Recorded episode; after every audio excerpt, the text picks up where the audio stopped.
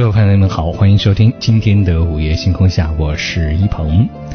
今天我们要来继续聊话题，说到的当然这个话题就是来自最近的一则报道啊。有一个女孩子和她的男朋友恋爱了八年，准备要进入到婚姻的殿堂当中了，但是双方在讨论彩礼的时候却出了问题。男朋友甚至训斥她说，要彩礼的行为就是卖。最后结果当然是不欢而散。一笔彩礼让大家都乱了阵脚，恋爱谈了很多年，而分手却在一念之间。那么，你那儿的彩礼的起步价是多少呢？要了彩礼，如果双方的要求达不成一致的话，是否就不结婚了呢？所以呢，今天我们节目当中来聊聊这个事儿吧，聊聊咱们这么多年的一个习俗，一个婚恋的习俗——彩礼这个事情。你那儿的彩礼要的是多少钱呢？欢迎大家走进我们的节目当中，我们一起来聊天，说说你的一些经历、感受，甚至说发表你的观点、想法，甚至你的态度。走进我们的节目当中，拨打热线电话是六三六三五九三八和六三六二零二七四。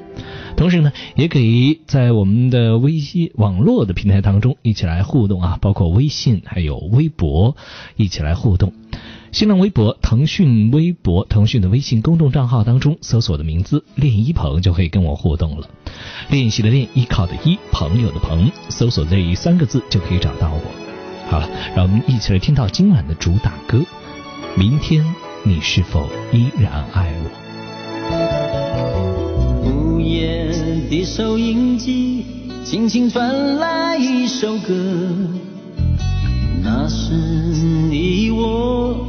都已熟悉的旋律，在你遗忘的时候，我依然还记得。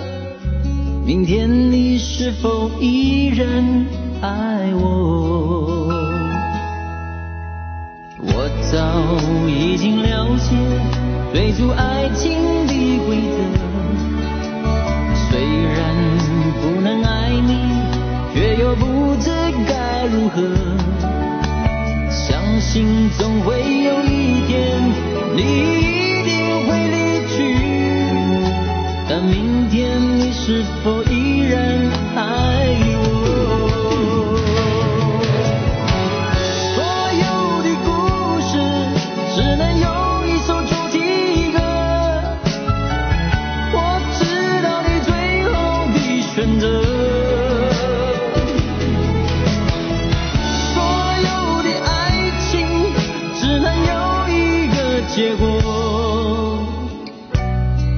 我深深知道，那绝对不是我。既然曾经爱过，又何必真正拥有你？即使离别，也不会有太多难过。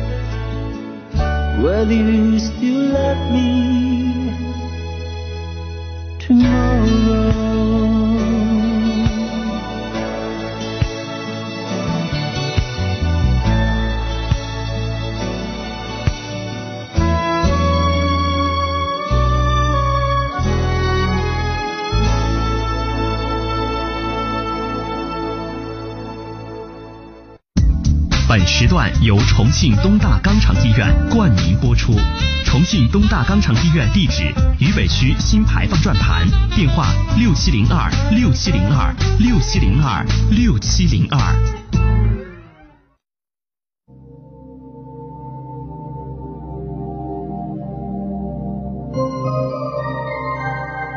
我们走进同一个夜晚，在声音的世界找寻各自不同的明天。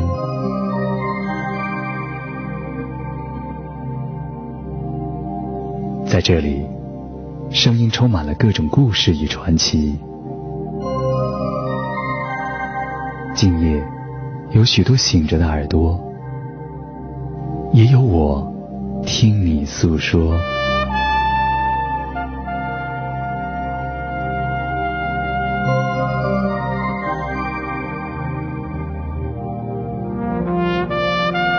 私家车九三八。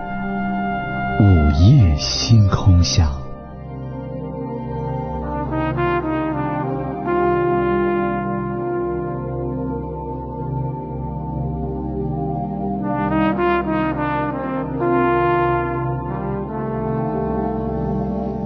欢迎各位朋友继续的锁定收听今天的午夜星空下，我是一鹏。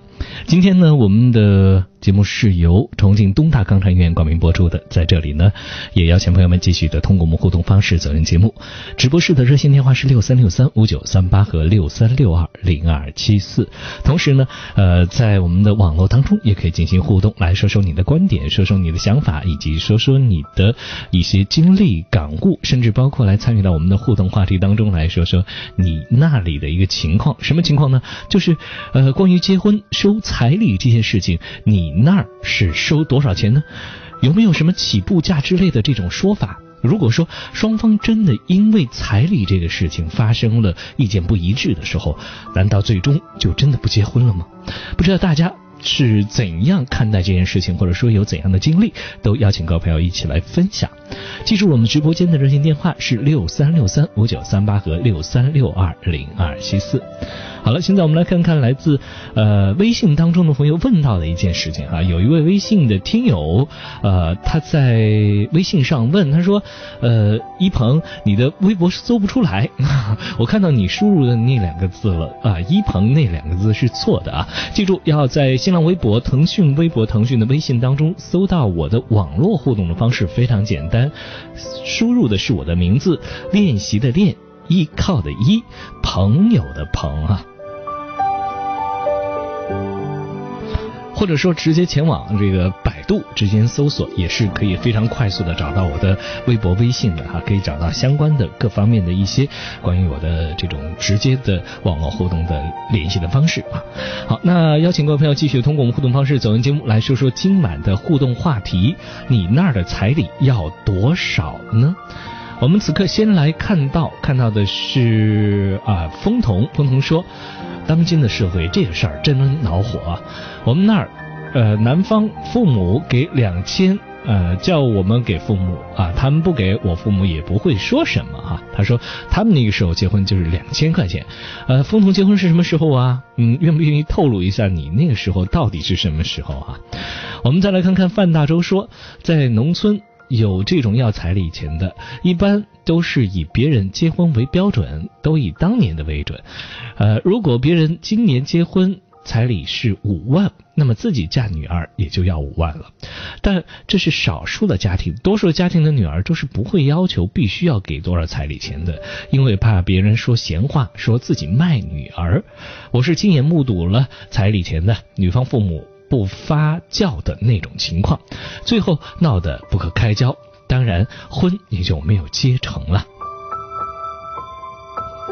其实说到彩礼哈，我必须要说，这是中国一个传统的习俗。那么这个习俗是怎么产生的呢？大家在百度上搜索一下彩礼啊，这个词就会知道它的来历。而且，呃，有一个很明显的现象，就是在咱们重庆地区，我觉得也只有在咱们重庆，关于彩礼这件事情是相对来说在当今的社会中没那么重视的。我觉得除了重庆，有很多地方对彩礼的要求都非常的苛刻和严格。据我了解，有的地方，彩礼是什么？彩礼就是结婚的所有的一切，包括婚礼，女方所有的一切，就是参与结婚这件事情，所有一切都是男方出。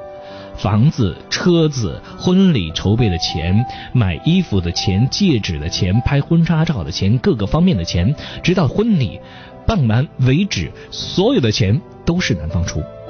所以彩礼钱这件事情，它就变成了对于男方来说一个很大的压力。但是呢，对于有的地方来说，又愿意非常想要生儿子啊，特别是在二胎政策放开之后，有的家庭里面有了那个呃一个女孩的时候，那么当二胎政策开放了，就赶紧想要生儿子。据我了解，在呃福建地区，在广西地区，在咱们中国的江浙地区，关于要生男孩这件事情。还是一个非常严重的哦，在某些地方吧，不是所有了，某些地方还是非常严重的一个观念啊。但是呢，当地人呢，对彩礼这件事情呢，他又非常重视，所以呢，这就形成了一个矛盾，又想要儿子啊，要延续那种所谓的香火，那么同时呢，又觉得彩礼这件事儿让他们压得喘不过气来。所以有很多家有男孩的那种家庭啊，就出现一个非常严重的情况。我不知道大家记不记得，在春节发生了一件事情，就是在美国留学的一个女博士回到山东的老家，被自己的父亲打死了。为什么呢？原因就是因为他要求他的女儿为他的弟弟啊，就是这父亲要求他自己的女儿为他自己的儿子拿出结婚的彩礼钱。女儿说：“我没有，我是真的实在没有钱。”然后父亲，啊，就发生了一些矛盾吧。最后父亲就把这女儿打死了。啊，你说这是多么惨烈的人间悲剧！然而，形成这些人间悲剧的最终的原因是来自什么呢？是吧？有时候就是一种观念。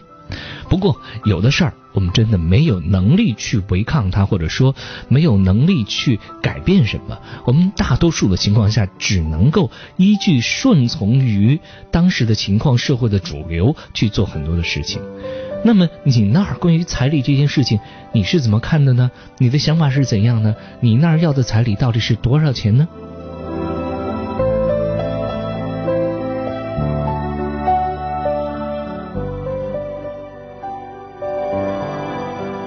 好了欢迎朋友们继续通过互动方式走进节目，六三六三五九三八和六三六二零二七四是咱们直播间的热线电话。同时，也要邀请大家记住了啊，我们的呃互动方式除了热线电话六三六三五九三八和六三六二零二七四这两路电话以外呢，还有其他的呃一个互动的方式了，那就是网络互动的方式，在新浪微博、腾讯的微信的公众账号，还有腾讯的微博当中搜索的名字。就可以找到了。练习的练，依靠的依，朋友的朋，邀请各位朋友的参与，也邀请各位朋友的互动，积极拨打电话或者是网络互动都是可以的。那么我们今天说的话，呃，话题就是说到的，你那儿的彩礼要多少钱？也邀请您的参与。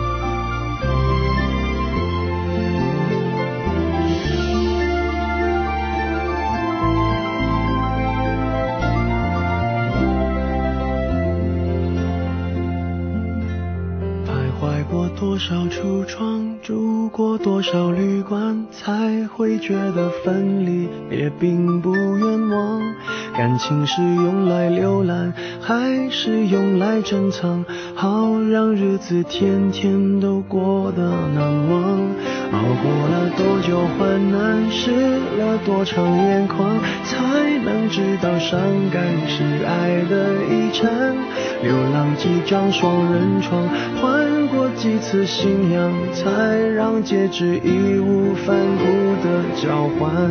把一个人的温暖转移到另一个的胸膛，让上次犯的错反省出梦想。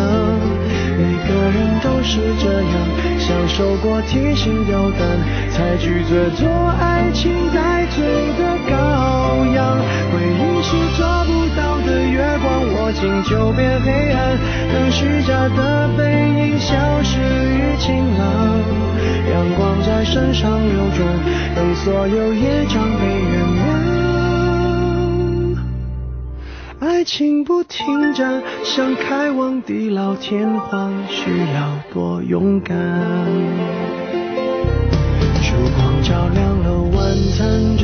不出个答案。恋爱不是温馨的请客吃饭，床单上铺满花瓣，拥抱让它成长。太拥挤就开到了别的土壤，感情需要人接班，接近换来期望，期望带来失望的恶性循环。短暂的总是浪漫，漫长终会不满，烧完美好青春换一个老伴，把一个人的温暖转移到另一个的胸膛，让上次犯的错反省出梦想。每个人都是这样，享受过提心吊胆，才拒绝做爱情带罪的羔羊。回忆是抓不到的月光，握紧就变黑暗，等虚假的背影消失于晴朗。阳光在身上流转，等所有业障被原谅。爱情不停站，想开往地老天荒，需要多勇敢。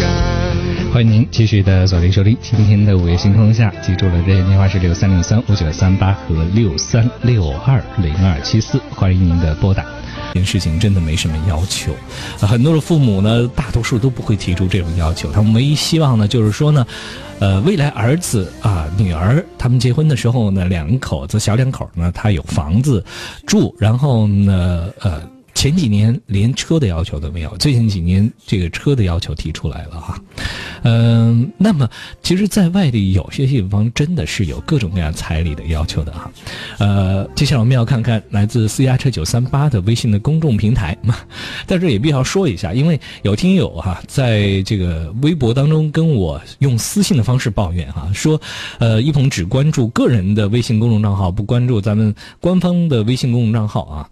其实大家有所不知，这个微信公众账号啊，它有一个特点，如果我在一台电脑上登录了一个账号之后，不管我开几个浏览器，那么另外的一个账号它就会同时下线。所以我为了照顾两边的微信的公众账号都能够看到消息的话，那么也就意味着我要同时兼顾两台电脑去看两台电脑的微信公众平台，呃，这是一件相当这个费脑筋的事情啊。所以呢，接下来呢，如果没照顾到，也请大家稍微的这个嗯呃理解哈，包涵一下啊。我们来看看呃来自其他朋友发来的信息，这是来自私家车九三八官方微信公众账号当中的一位朋友，叫做过去的过去啊，他是这么说的。他说：“是的，风俗习惯有时候害死人，但，呃，如果彼此之间的父母都是通情达理的人的话，他其实意思一下就行了。是，最关键就是通情达理。呃，当然，问题往往也出在这通情达理，就是如果遇到不通情达理的人，呃，那就很麻烦，因为有的时候我们必须要知道，人呐、他在乎一个面子。这面子是什么东西呢？它就是别人对你的评价，或者说对你这个家庭、对你这个人的看法。我们有时候太在意这件事情，最终就导致我们卡在那个地方过不去了啊。其实，我们能说那些不通情达理的父母们，他们真的就是爱财之人吗？他们真的就是怀着一个卖女儿的心情来要这个彩礼钱吗？或许不是的，因为他们大多数情况就是说，别人都已经拿了十五万出来了，你凭什么只给我二十万？我难道比别人我家的女儿难道比别人家的女儿就少那么五万，就是差那么五万块钱吗？所以有时候这个状态或者说心理上啊，就是另外的一种心理，但是最后结果给人的感觉却是不那么好的。所以呢，我们必须要清楚，我们到底让儿女们他们婚姻幸福这件事情，什么才是最重要的？所以呢，也希望各位父母们在听我们节目的那些父辈们啊，呃，爸爸妈妈们，你们的。儿子女儿今后结婚的时候，一定要抓住重点。重点是什么？就是他找到一个他自己真正喜欢的，他们俩过在一起，幸福快乐，感觉好的。找到这个人的时候，那么你就不要去太多的阻拦他。至于他的未来幸不幸福，他的日子过得开不开心，呃，他的生活质量高不高这件事情，我觉得最关键的问题还是在于他们两个人。如果说实在遇到了一个无赖，实在遇到了一个啊。突然发生了什么状况，或者说，呃，整个人的状态不太好的，你可以提出你的建议，你也可以阻拦一下，但是最终你要拥有一个自己的坚强的后盾，你要觉得自己，我能够在我的儿女出现婚姻的状况的时候，他哪怕回到家里，我还有十足的能力养活他，我还有十足的能力照顾他，我觉得这件事情反而比你伸手向对方要多少钱更重要。啊，我不知道各位朋友是怎样看的，也很想听听各位朋友的一些观点和想法，也邀请大家继续的拨打我们直播间的热线电话是六三六三五九三八和六三六二零二七四。那么接下来呢，就让我们继续今天的节目，继续今天的午夜星空下给您带来的这样一个互动话题，同时也带来这样的一个互动啊。今天我们互动话题就是你那儿的彩礼要多少钱呢？邀请大家继续的收听，继续的参与。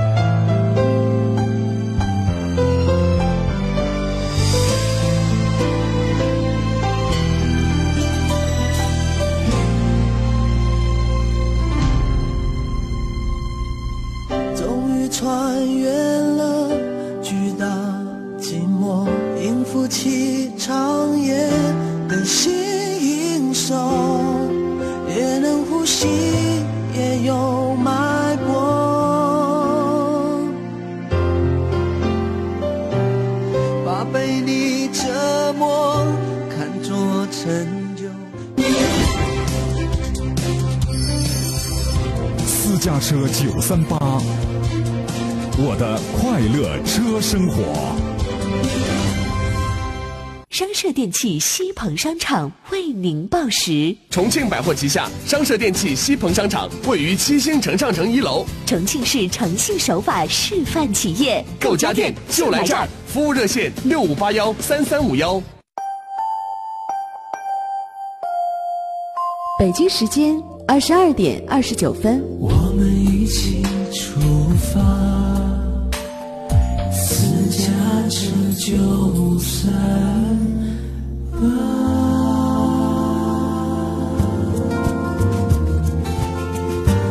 私家车九三八，我的快乐车生活。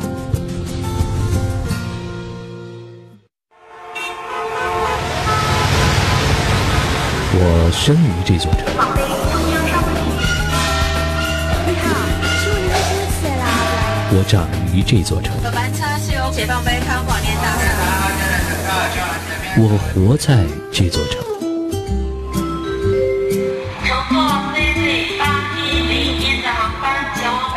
我聆听着这座城。我在重庆听你说爱的故事。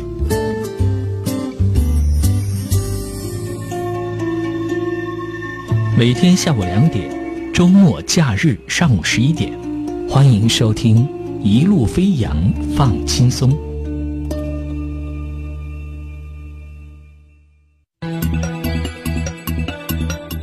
私家车九三八，接下来与你一路同行的是午夜星空下。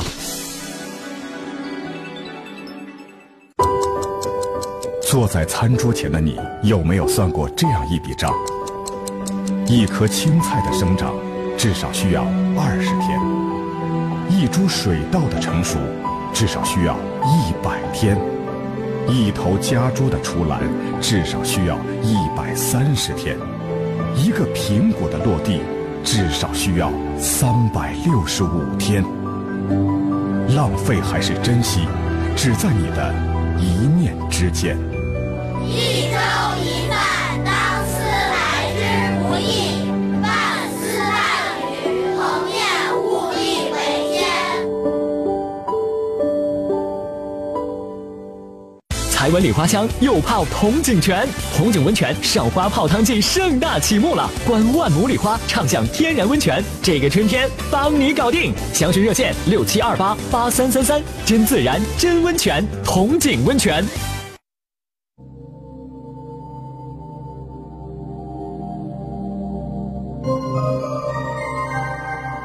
们走进同一个夜晚，在声音的世界找寻各自不同的明天。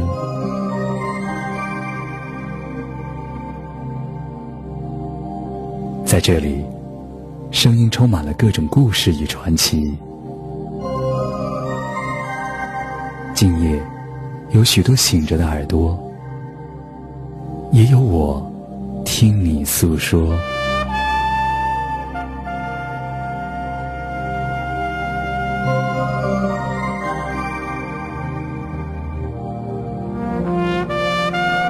私家车九三八，午夜星空下。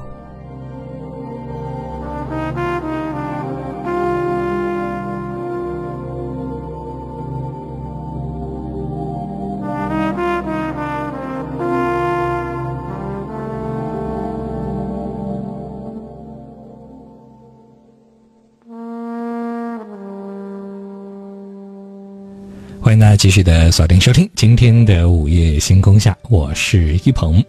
今天呢，我们和朋友们一起来分享这样的一个互动话题，就是你那儿的彩礼要多少钱啊？原因就是呢，呃，有两个人啊，一男一女啊，一个姑娘，一个小伙子，相爱了很多年，最后呢，准备要结婚了，但是结婚的时候呢，却因为彩礼的事情。啊，与双方父母这个在讨论这件事儿的时候闹得非常的不愉快，最终就分手了啊。那么关于彩礼的这件事情，的确有很多地方的风俗习惯都是不一样的，的确是不一样的。呃，比如说我看到了来自微信的公众账号当中啊，呃，不管是我个人的还是私家车九三八的，都有很多的朋友说我们那儿不收彩礼哈，不会有这样的一个情况。但是同样也有很多朋友说我们那儿就有这样的习俗，要收彩礼的习俗哈。但是到底收还是不收，其实都没有错啊，因为这是一个习俗，就是大家的一个习惯。你能说习惯有错吗？我们不能说某人的习惯是，呃，错误的。他只是一种习惯，或者说你觉得那个习惯不好，但是那就是他的习惯，那是他的生活的方式。我们不能够简单的就把别人的生活方式规划为一种错的一个领域当中去。我们只能说，哦，这种生活方式我不太认同，是吧？所以呢，我们没有办法说对错，只能说到底啊能不能接受而已。所以今天我们上谈的这个话题，真的没有批评谁对谁错的意思，只是来探讨，就是如何能够让这件事情成为一个可以被解决，或者说大家可以理解的一件事儿。因为呢，在微信的公众账号当中，有位叫做未来的朋友就说，他说彩礼，听到这个词儿，心里就是一阵的痛，因为彩礼，我们七年的交往结束了，我们家这边只有两个人合得来，没有钱。都一样可以结婚，可惜我的女朋友是福建的，风俗就不一样了，没有钱想结婚根本不行。他的父母还说，别人家女儿要二十万，给你十五万，不多吧？的确哈，因为在前段时间我认识一位朋友，他就是来自这个福建地区的。我不知道福建地区是不是所有地方都这样，但是福建地区真的有的地方，他对儿子的重视程度非常高，而且他还告诉我说，因为他们那个地方就是福建的某个地方呢，他吃甜食，而且吃酸甜酸甜的口味，所以最终就导致生的女儿非常多，而那个地方呢，常常都会出现那种。非常严重的超生的状况，就是一直生生到有儿子为准，就是一家如果说生了一个儿子，那真的就是那个镇那个村的一件大事儿。然后呢，甚至有很多生不出儿呃这个儿子怎么办呢？就花钱买。所以呢，他说，如果发生了一些儿童拐卖事件，如果是拐的男孩，那么去那个地方找，一百个当中可能可以找到一半。都在那个地方。所以有时候这种风俗习惯还是很恐怖的啊，它真的影响到整个社会的整个这种快乐的感觉、幸福的质感等等等等哈。所以呢，虽然说我们不能说它错，但是有些东西我们还是需要纠正、需要改变，是吧？我们再来看看，呃，可爱的宝贝说。呃，我也不知道这些人怎么想的。他说：“我的爸妈才不会这样要求，只要求自己过得好就行了。我也不会要求男方拿什么的，我要的就是要有过日子的那种好的一种感情。”庸人自扰说：“他说，一鹏啊，你今天这话题很好，我也遇到过这样的事情。女方的父母在没见过我之前就说必须要五万彩礼。”和一套房子，办婚礼所有的花费必须由男方出。我们从高中到大学前前后后五年的感情，因为这个问题而分手了。彩礼其实我们男方会出，但是在我父母都还没见过的女孩子的情况下，就说出了要彩礼五万，无论是谁都一样。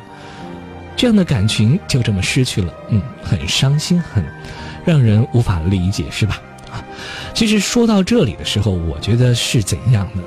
其实，作为年轻人吧，我们也把这个当做一种考验，考验什么呢？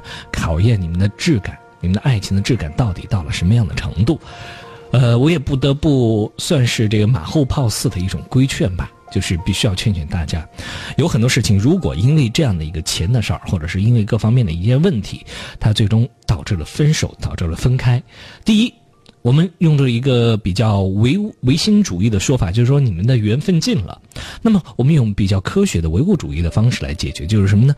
我们可以这样的辩证的去看，就是说明这个女孩子她可能对你的重视程度，并没有那么高。她和你分开虽然痛苦，但是比起和她父母分开、和她父母闹别扭等等这所有一切，她能够承受的程度来说，她愿意接受和你分开。也就是说。你在他心中的那种重要的位置、重视的程度、呃，受尊重的程度，或者说看重的程度，还不及他父母他眼中的父母的那种分量重啊。那么，如果这样听起来不能够解释的话，我也只能说，就是这个女孩子可能还不太成成熟，还不知道自己真的在这未来的一生当中，什么东西对她才是最重要的，在她。完全没有形成自己对一些事情的评判的价值观、人生观等等这些所有一切标准的时候，他做出这样的选择，或许是他会后悔的，但是也只是他当下的能力不得不选择的。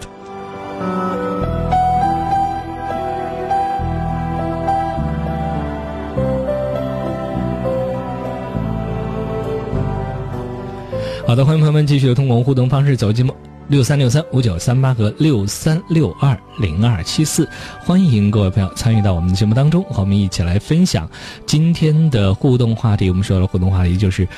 你那儿的彩礼要多少钱呢？你们那儿的彩礼有起步价吗？要求彩礼，呃，如果说是达不成一致的话，是否真的就不结婚了呢？看来真的的确哈，是有的朋友就真的经历过这样的一种感觉，就是没有彩礼就没有办法结婚的感觉啊。到底是怎样呢？你那儿的经历是怎样呢？都可以通过互动方式走进节目，和我们一起来聊一聊。热线电话是六三六三五九三八和六三六二零二七四，欢迎您的拨打。而网络互动方式，请记住了，在我的新浪微博、腾讯的微博、腾讯的微信当中，搜索我的名字“练一鹏”就可以找到我了。练习的练，依靠的依，朋友的朋。你不在我身边，总是特别想念你的脸。距离是一份考卷，测量相爱的誓言，最后会不会实现？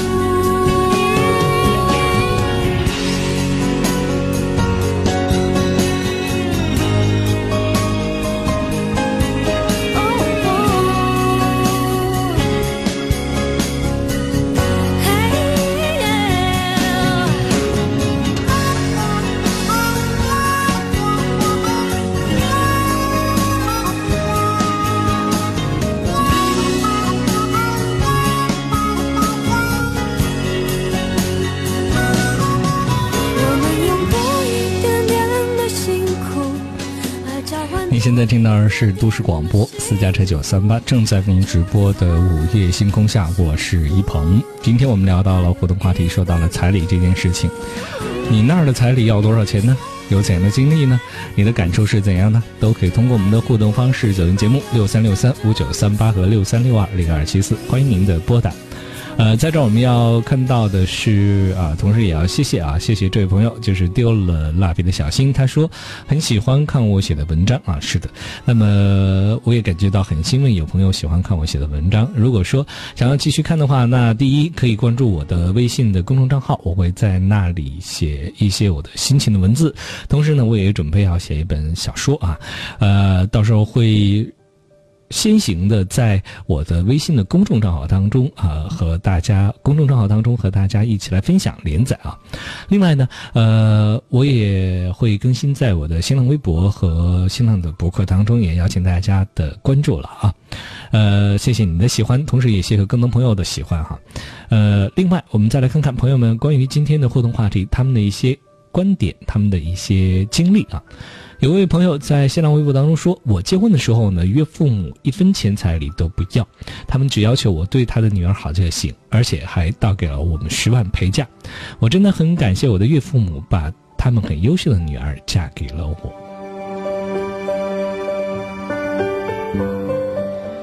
其实有时候我们真要换个角度去想啊，嗯，就是如何来，呃，用一种更好的方式让孩子们活得更好。因为中国的父母们都非常爱孩子，他们很重视这种亲情，重视家庭，重视这个孩子的成长啊。他们不希望自己孩子未来吃苦，他们怕孩子呢未来日子过得不好，往往就会有这样或者那样的一些要求。啊，当然这是可以理解的。但是从另外的角度来说，嗯，就是。关于彩礼这件事情，他其实看了百度之后，你就会发现啊，彩礼的由头是什么呢？就是作为男方，就是作为娶妻的这一方，为了表示自己的一番心意而给的彩礼。呃，慢慢慢慢，这件事情就被变成了一个固定的模式，固定下来的。从最开始第一个人做到后来形成了一种风俗，经过了几千年的变化，这是一个时间的累积。但是从另外一个角度来讲，我们必须要思考这件事情，在当下的环境当中，它还有必要存在吗？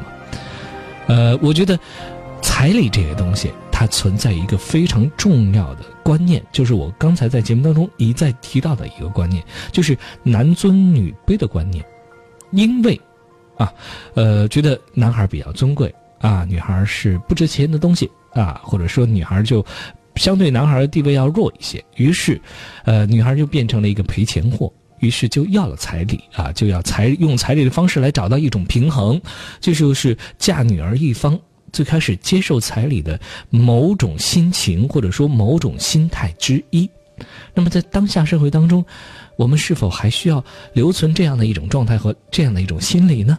啊，呃，大家可以继续的发表你们的观点，说说你们的想法。关于彩礼这件事，你们的感触是什么呢？你们的观点是什么呢？甚至说你们的经历是什么呢？都可以通过我们互动方式走进节目。热线电话是六三六三五九三八和六三六二零二七四，欢迎各位朋友的拨打。我们再来看看另外的朋友哈。范大周说呢，十九年前我结婚的时候啊，就给了三千块钱给我的老丈人，但是他一分钱都没收，说只要我们俩过得好，比什么都重要哈。其实有时候是一种心意啊，这种心意表达到位了就行了。至于非要给多少给多少这件事情，真的是合适的吗？或者是怎样啊？这是真的是一种怎么讲，叫做。呃，说不清楚的感觉，或者说一种很怪怪的那种滋味啊。就我而言是这种滋味哈。我们再来看看小 Q 零说，他说其实彩礼只是一个礼节问题，男方给女方彩礼，但是女方会双倍返还。女方要求要彩礼，父母只是希望自己女儿婚后生活的更好。对，就是在彩礼这个东西当中呢。我刚刚没说的还有一点，就是说呢，他从最开始作为一种补偿性的礼物给出的，之后演变出来另外的一种东西，那就是作为一种祝福啊。我，你把你的女儿许配给我们家，那么我用彩礼的方式，用物质的方式来表达我们的一番心意。这个心意是什么呢？其实就是一番祝福。第一，祝福孩子们能够幸福快乐。第二，呃，祝福的就是呢，啊，对方的这个亲家，他们的日子过得红红火火、美美满满。所以，彩礼它到了某个时期，它变得更加具有义正言辞的那味道。但是，这所有的理由、借口、所有的这些祝福，呃，明白人都知道，其实它的意义真的有多大呢？它不过就是一个嘴巴上的说辞而已。它真实的背后蕴藏的内容，真正真正的一个实实在在的意义到底是什么？其实大家都明白，是吧？哈，好，我们再来看看风童说，他说其实我们那个时候结婚的时候也讲究这些，只是呢，我结婚的时候真的是个裸婚的状态哈。我来再看看，呃，林小吉说到了他的这个感触，他说，诶，我们这边还没有收彩礼的风俗哎，但是我不知道我女朋友那边有没有收彩礼的风俗，如果要收。呃，那我是不是要多准备啊？多准备点钱才行呢？好啊，你现在就可以准备了，是吧？哈 呃，希望你能够顺利通过这一关啊，不会经历太多的烦恼。同时，也邀请其他朋友继续通过我们互动方式走进节目，和我们一起来聊天，说说你的经历，说说你的感受，说说你在这个关于遇到彩礼这件事情的时候，你有什么样的一些感悟或者是态度呢？你那儿的彩礼到底要多少钱呢？呃，你的经历是怎样的？都可以通过互动方式一起来分享啊。我们来看到，呃，在微信当中有很多朋友发来了信息，坚持到底说：“他说一鹏哥，我是云南的，我去年结婚，我们这边大概是四到五万左右吧，啊，我当时就给了两万多。”一位叫做丽鱼的朋友他说：“四川应该是最不讲究彩礼的地方了吧？是吗？我不太了解啊。那么。”另外啊，一位朋友说，海南基本上对男方是没有太多要求的，没有啊直接要钱的，都是男方送礼金到女方家，然后女方用这笔钱买很多彩礼给男方的，呃，这个男方家啊，呃，是用这样的一种方式哈，就是，呃，你给了我多少钱，然后我买成什么什么样的礼物，然后随着女儿一并再返还给你家。但是这这个到底是什么意思？这个到底有什么意义呢？啊，为什么要这么做呢？你给我，我给你啊，就是为了走一个过程吗？为了这个形式上好看一点吗？到底是追求什么东西呢？好，其他朋友的一些信息，我们也要求大家继续的和我们一起来互动，继续来聊聊啊，聊聊今天的互动的话题，说的就是关于彩礼的话题。我们再来看看别的朋友发来的他们的信息，在我的新浪微博当中说，呃，有位朋友啊，他说，呃，我妈说男朋友给多少，结婚的时候，呃，他就给我们多少。这个这个母亲的意思就是说，男方能够给出来多少。那么他们不要钱，到时候给这个小两口啊，然后呢，呃，他们自己作为父母的还会继续给小两口多少钱？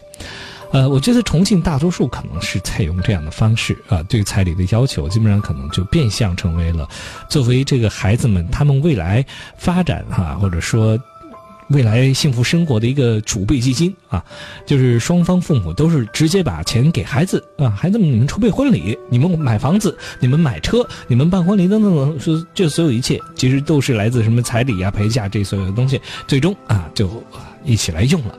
但是就算是这样，是否也会出现状况呢？是否也会在这个要求上啊有自己的一番要求呢？我觉得这就是要看各自的一个状况了哈。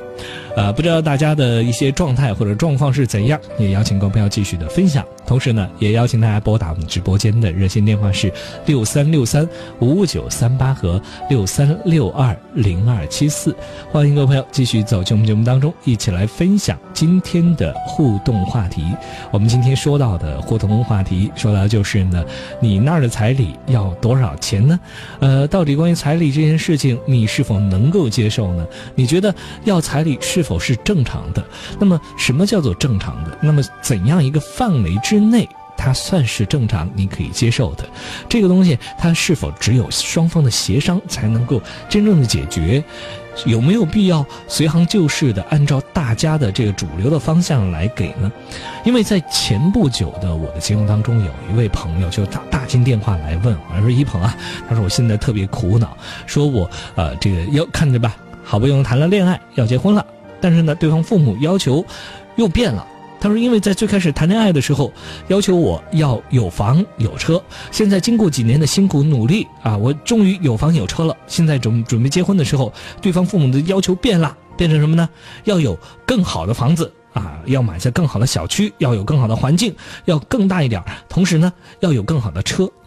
那么这样的要求，随着时代的变化，随着大家生活物质水准的变化，就随之。”改变要求的，那么大家是否也可以接受？觉得这也是属于正常的一个情况范围之内呢？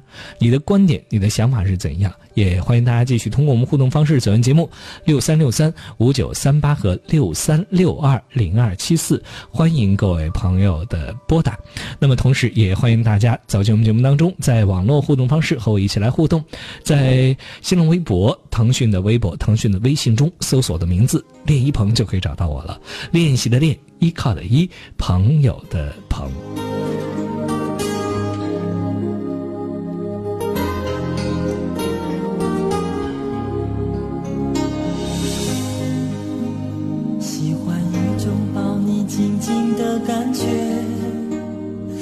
界只有我们，没有谁。希望可以拥你入睡的喜悦，天知道这是几秒的安慰，长长厮守的缠绵，以为是纷飞的错觉。害怕清醒的泪水，抹去所有你的画面。我知道这是二分之一的机会。你说爱他比我还要更多一些，我仍然仍然愿意不顾一切，只因我真的真的不要这样分别。我知道这是二分之一机会。感情不是真心就可以换得回，我真的真的害怕伤悲。爱你的心，求你真的了解。的，欢迎朋友们继续的锁定收听今天的午夜星空下。那此刻我们先来接听电话吧，在线上等候的是一位陈先生啊，陈先生你好，我是一鹏。哎，一鹏老师你好。你好，请讲。嗯，我遇到的感情问题就是，嗯，我今年三十二了，已经头一次离过婚了。嗯，这一呃这一次呢，就是反正他现在就是闹离婚嘛，就是嗯，反正就是我们怎么做他都是不好。呃，首先我想问哈，你这一次的婚姻持续了多久时间了？呃，四年了。四年，也就是四年前结的婚。那现在出现的状况，呃，就是我们来想想，就是这一次的麻烦，或者说这一次闹到想要离婚，然后整个人的感觉这段婚姻感觉走不下去的这个由头或者起因，到底是来自哪里哪一方面？嗯，我现在也搞不懂，反正就天天回来。我以前就在外省嘛，我是做那个，嗯，搞建筑，就是包工地做的那种。嗯。嗯，一年到头就在外面跑嘛。嗯，你在外面的时间有多久啊？啊？你我说你你一年在外面这个奔波的时间有多久？就整整年嘛，只有只有年底才回来嘛。呃，年底在家能够待多长时间啊？大不，呃，这大概是一个月都不到。哦，也就是说，你结婚之后，你的妻子一整年能见你的面就只有一个多月。哎，对对对对。那么平常他在家，他要负责些什么事儿，或者说他要管理整整个家吗？你的父母需要他照顾吗？孩子需要他照顾吗？不不不不用不用，什么都不用做。你看我我我小孩，我丈母娘带小孩，我老丈人带小孩。嗯。呃，我我我自己的爸妈。嗯。嗯，还有他，嗯，这些全都是我来负担的。呃，他不需要管事儿，也不需要处理家里面的事情。哎，对对对对。那么他平常上班吗？不上班，天天在家里面待着。啊，那么我我反正一个月给他四千，给老丈人两千，嗯，再给我老老爸老妈两千，嗯，然后嗯，然后就所有一切，就是说他在家里就只管花钱，然后没事儿就到处玩儿，是吧？哎，对对对，就这个这个情况。那么你有没有想过，他就是闲着没事儿干呢？我我也想过哈，嗯，我也想过是闲着的，好像是闲的吧。我给他找了，我我我又给他开了一个宾馆，嗯，买买买了，就是在我们县城里面买了一一一套楼房嘛，两百七十多个平方吧，我给他做装修完了，给他搞了个宾馆，嗯，让他让他做宾馆，就是说把宾馆代理好啊，反正这么多人闲着，老丈人也闲着，老爸老妈也闲着啊，嗯，他就不做，反正天天就是玩，晚上一两点钟回来，回来也不跟你说话，嗯，然后你问过他，他想要做什么吗？我问过了，一问就吵架，我的事情不要你管。嗯，那么你知道他平常玩什么呢？嗯，打打麻将。嗯，他比你小多少岁？小将近八岁吧。嗯，呃，他文化程度？文化初初中。初中，初中毕业之后就再没有上过学了。嗯，没有没有。那么你们是怎么认识的呢？嗯，是经一个朋友介绍的。啊，那么我不是我不是提前跟你说了吗？刚就是我以前有过一段婚姻。哦，我知道。有过一段婚姻，嗯嗯嗯。那么，就是说，呃，你们是在前一段婚姻当中的时候认识的吗？不是不是，婚姻过后才认识。啊，好，呃，那这个女孩儿她平常的爱好是什么？你知道吗？爱好就是打牌咯。那么除此以外还有别的吗？没有，我就是看他一天到晚就是打牌，嗯，早上七点钟不到吧，反正就起床，嗯，起床了过后就是打麻将，嗯，嗯，晚上打到很晚才回来。那么他想要做事儿吗？想要要有自己的一份工作，一份这个忙的事情吗？他想要吗？嗯，这个我没问过。啊，那么为什么你在没问过的时候，你就给他安排让他去经营一个宾馆呢？不是，我是这样想的哈。嗯。我每年挣的钱嘛，以前就是在我卡里面存的哈。嗯。他他晚上等我睡着了以后，把我的卡、身份证也全部收了，拿去给我挂失，挂失了以后呢，最后全部转到他卡上，嗯，把那个车的过户，嗯，也全部过他头上了。我说我都没经过我同意，全部都过过完了。嗯。那么这个事情发生在什么时候？嗯、前两三天，前两三天他发生这样的事情，呃，好，十七号，那么你知道他在外面啊、打麻将的时候，整个这个输赢出入情况知知道吗？嗯，我不知道，反正就是看他那个，呃我我以前是我的卡嘛哈，嗯嗯，五天，不十三天，呃、是是七号，今天二十号哈，嗯嗯，总共流水账的话是五五万左右，嗯嗯，好，那你，如果我给你说一个如果，如果说你接下来报警，叫警察来抓他，说他这个赌博，那么如果发生这样的情况，他会立刻报刻过警了，已经报过警了。那么接下来的结果是什么？嗯，结果是他说，嗯、那个警察跟我说的是家庭纠纷，让你们自行解解决。如果那么我想我想问的我想我想问的问题是，你和你这个妻子的结果是什么？不是警察的那边的意见，你们的他不跟我说啊，我们一说吵，他就跑出去了，跑出去了，我老老妈撵撵出去，撵出去把我老妈推到那个墙上，现在还是出院子了。嗯你，推在墙上撞了一个口子，嗯我就把他送到医院去了，就这时候就搁着了。嗯我就现现在听我叔说这个，呃，情感方面问题可以打这个电话嗯咨询一下，嗯所以就我打电话。好，呃，你今年多大？今年三十二，也就是说，你的这个嗯，老婆今年二十四岁是吧？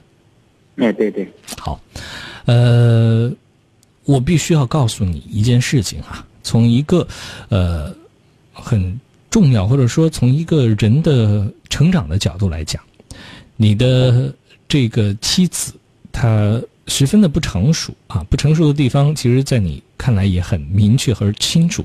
而关于这样的不成熟怎么办呢？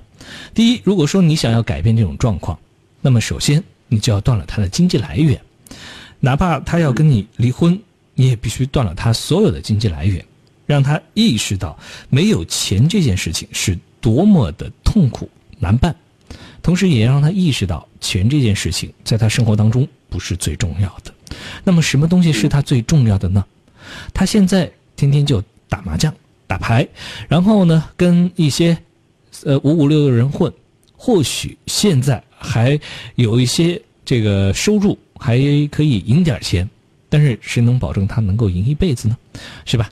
所以有很多事情，你就必须首先第一件事情就要当断则断的立刻断了他的收入。断他的收入，我个人认为，目前这种方式是为了他好，为了让他醒悟，因为他跟你结婚四年，也就是说，在他二十岁的时候他就跟你在一起了，他初中。读完了之后就没有上学，那就意意味着什么？从他十六岁、十五、十六岁开始，他基本上就没有其他的一些过多的追求。那么从这么小的年纪出来，呃，工作，然后挣钱养活家庭、养活自己，可以说他曾经吃过苦，因为他受过苦，因为他受过累。同时，也看到过周遭的人过得轻松快乐的日子，难免在他还不成熟的内心当中就种下了这样的一个一个现象。这个现象是什么呢？就是只要有了钱，日子就好过啊。所以他的状态和感觉是什么？就是钱啊。至于他对你这个人感不感兴趣，他觉得你是不是一个好老公，他有可能评判的标准也就是给他钱多或者是钱少的问题。而恰恰你啊，等一下，我说完了你再，我们再来说。而恰恰你呢，也是跟他相处的时间非常少，然后基本上是用钱在跟他说话，在交流。因为每个月我给你多少钱，然后你怎么怎么去安排。因为你跟他的生活当中发生关系最频繁的就是钱。除了钱之外，你们还有更多的长时间的交往吗？我觉得你们可能之间谈钱的问题比谈感情的问题，呃，这个花的时间要多很多吧。所以，嗯，我们必须要很清醒的意识到，有很有很多事儿，它坏就坏在钱上。钱它可以改善我们的生活，但是同时它也可能毁坏我们的生活。所以接下来你必须要有这个打算，或者说有一个心理上的准备，就是一旦断了它所有的经济来源之后，那么你们的生活会发生什么样的改变？你那个结果能够接受吗？你愿意再一次的面对婚姻的失败吗？嗯，我我就是怕，我不是已经失败过一次嘛，哈。嗯。嗯，他一谈到就是把小孩扔给我。嗯。哎，把小孩扔给我，我说我要忙工作。嗯。没时间带小孩，我就扔给我老爸老妈。他说老妈老妈不行，带小孩不行，年纪大了。我说老老妈今年才四十多岁，五十岁都不到，你你怎么不行呢？他说带的不好。其实陈先生是这样的哈，嗯，呃，前两天，嗯，我的朋友当中啊，有的人也是在外奔波，然后呢，很辛苦的工作啊，因为我知道，其实他的文化程度，呃，也不高，然后呢，上学的时间，因为各方面的原因吧，一个家庭的原因，一个当年自己太贪玩，然后呢，当年也没有读多少书，但是他在后来非常的这个努力，努力的结果就是呢。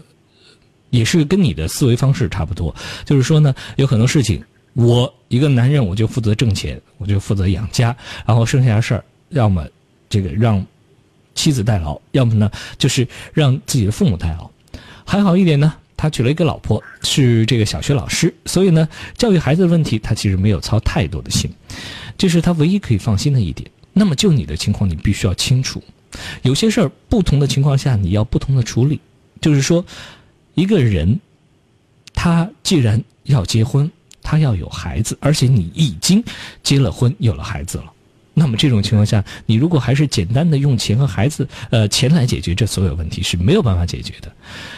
照看孩子，他不是说我就负责把他保证着，嗯，不出事儿，能够健康长大，有吃有喝，不被冻着，不被外面人欺负就行了，因为你知道你现在的压力多大。那么你再想想，以这样的生活状况和条件之下，你的孩子未来长大之后，他会面临什么样的状态呢？他的生活压力会多大呢？如果说你不给他更多的陪伴、更多的辅助、更多的教育，只是依赖于你的父母给他的一些教育，你的父母他们给他教育跟得上这个时代吗？观念跟得上吗？他们真的能够从各个方面给他足够的辅导吗？我们且不说知识文化的辅导。传递的那种观念、生活的观念、生活的意识，对很多事情的重视的程度，那么这所有一切，你的父母能给吗？如果说他们给不了，那么作为父亲的你，为什么就不能给呢？难道真的赚钱养家这件事情，压力到如此大程度，压到你完全没有时间陪孩子吗？难道你不能够调整自己，重新的回到？孩子身边，然后重新开创自己的另外一番事业吗？到底是我们觉得已经习惯了一种生活的模式，我们习惯你这么走了，还是说我们真的不敢去改变我们当下的这种状态呢？我我我也想过，嗯，我就就连现在接接这个工地，嗯，打这个保障金的钱都没有，他全部给我转了。现在我现在我是。钱钱没有，人人没有。我我就是公去投标，投那个标，嗯，把那个保证金都没有，我就是向朋友借的。嗯，所以我觉得，我所以就我再次告诉你，这所有问题出在哪儿？出在哪儿？你你知道吗？啊，就是现现在不知道哎。出在你当当初没有好好选人。是吧？然后你既既没好好选人，同时也没有好好的和这个人相处，最终才导致这所有的问题啊。嗯，是吧？所以我们现在再来说，他把钱全部卷走了，怎么怎么样？这些有什么用呢？她是你的妻子，他把钱卷走了，那么真的就是你的家庭矛盾。这个警察真还不好管，为什么不好管？昨天来了就说你们家庭事情，如果说你说打了，或者是什么情况了，我们好处理。他说你们吵了，我我们不好来插手，他是这样说的。其实是这样的，因为家庭当中出现这种纠纷，那么在法律当中有很多东西它不好界定，不好界定的原因就是它处于一个法律的空白的这个状态，所以呢，你要公检法的出面，它的确不好出面。那么原来更早以前的时候，连家家庭暴力打了人了，他都不好处理啊，因为没有相关法律。现在呢，家暴法啊出来了，然后呢，大家有法可依，可以执行。但是呢，你这种争吵，然后你叫他拿钱，他把你钱拿走了，你想想，他把你钱拿走的是什么？是你们夫妻俩的共同财产，是吧？嗯，是吧？就算追回来，也有他的一半呢，对不对？他现在转，他全部转到他妈卡上了。现在到，我现在是什么都没有。嗯，是啊。我现在，我懂这个状态，所以你必须要清楚，你现在，嗯，首先要。理清楚这个麻烦症结的问题在哪？是第一，第一，我我给你的建议是什么哈？第一，就是你必须要搞清楚这段婚姻，想清楚第一件事，这段婚姻我还要吗？如果要，那么就必须要找他好好谈，啊，谈如何来接下来我们啊好好过日子啊，怎么样来解决这些问题？那么，如果说你觉得这女人啊，算了。我跟他俩处起来难，那接下来我们就想另外一件事儿，孩子怎么办？自己的事业工作怎么办？怎么赚钱养家的问题？如何调整的问题？今年一年调整不来没关系，我相信你这件事儿，不扯个半年是扯不清楚的，所以就边扯边做后续的打算，打算如何自己。先把孩子养育孩子的问题解决，如何把这个照顾父母的问题和你事业整个家庭的照顾的问题做一个平衡调整。半年之后啊，或者说一年之后，我们再来看看事情会不会有一些好的这个转向。我觉得现在我们先不要去这个太执着于啊去想这个人有多坏，批评这个人有多糟。这些其实都于事无补，就像刚才你想跟我说的那话，我很明白你想要说什么。就是说，现在我们再去谈当年看错人，其实没有什么意义。同样，你现在再跟我说你这个妻子有多么过分，其实也没有意义，因为他该做的事情都做了，该发生的事情都发生了，你不想面对也必须面对。所以接下来我们要做事情就想清楚。如果你真的想挽回，那就找到他好好谈，给他提出建议。如果说他不愿意接受，那么我们就做第二方案的选择，好吧？啊，嗯，他现在不跟你见面，因为你事情才发生这么几天，知道吗？然后你没有办法呃，简单的就说他就嗯，立刻你打个电话他就见面。第一，发生争吵，人都有气头上的事儿；第二件事情，我跟你建议还有一件事情，关于财产的问题，那么赶紧的申请一个呃挂失你的身份证。然后呢，再去银行办一些手续，毕竟那是你的账户。现在现在没有身份证了，身份证已经被他被他没收了，那怎么？你可以去，你可以去公安局挂失，重新补办呢。我昨天，呃，今天下午，今天下午我都拿户口本到银行去，但是户口户口本不行，他说要拿身份证。是，是，所以你现在接下来要赶紧干的一件事儿，就是赶紧的去这个。呃，派出所把你的身份证给补办了，然后呢，接下来该去怎么样？呃，这个把你的钱保住啊，这些事情都是后续的事儿。所以呢，呃，最终问题解决只有一步步的来。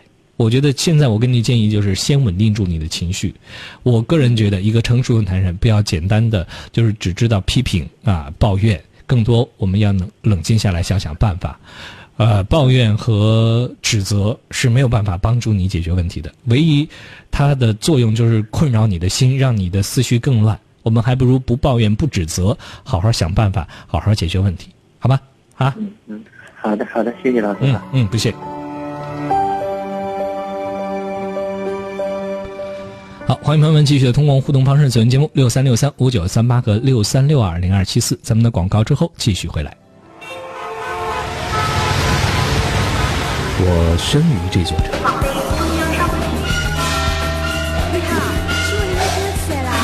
我长于这座城，我活在这座城，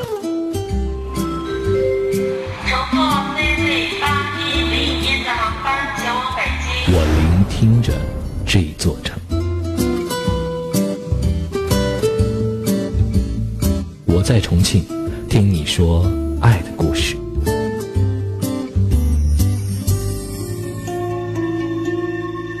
每天下午两点，周末假日上午十一点，欢迎收听《一路飞扬放轻松》。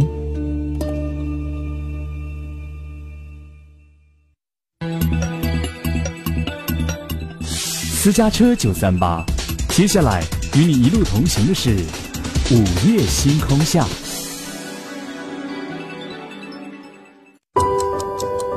坐在餐桌前的你，有没有算过这样一笔账？一颗青菜的生长，至少需要二十天；一株水稻的成熟，至少需要一百天；一头家猪的出栏，至少需要一百三十天；一个苹果的落地，至少需要三百六十五天。浪费还是珍惜，只在你的一念之间。一粥一饭，当思来之不易；半丝半缕，鸿雁物以维艰。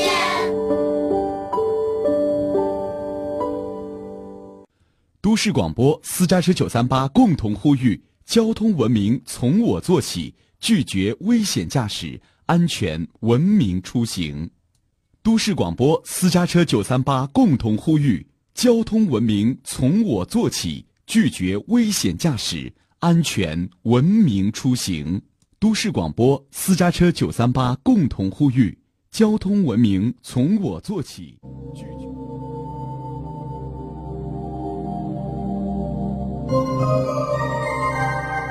我们走进同一个夜晚，在声音的世界找寻各自不同的明天。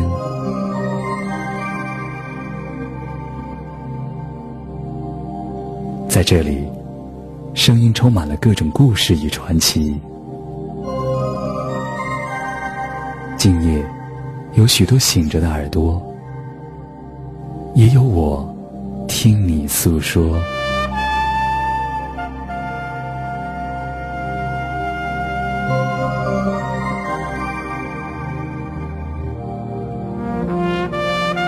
私家车九三八，午夜星空下。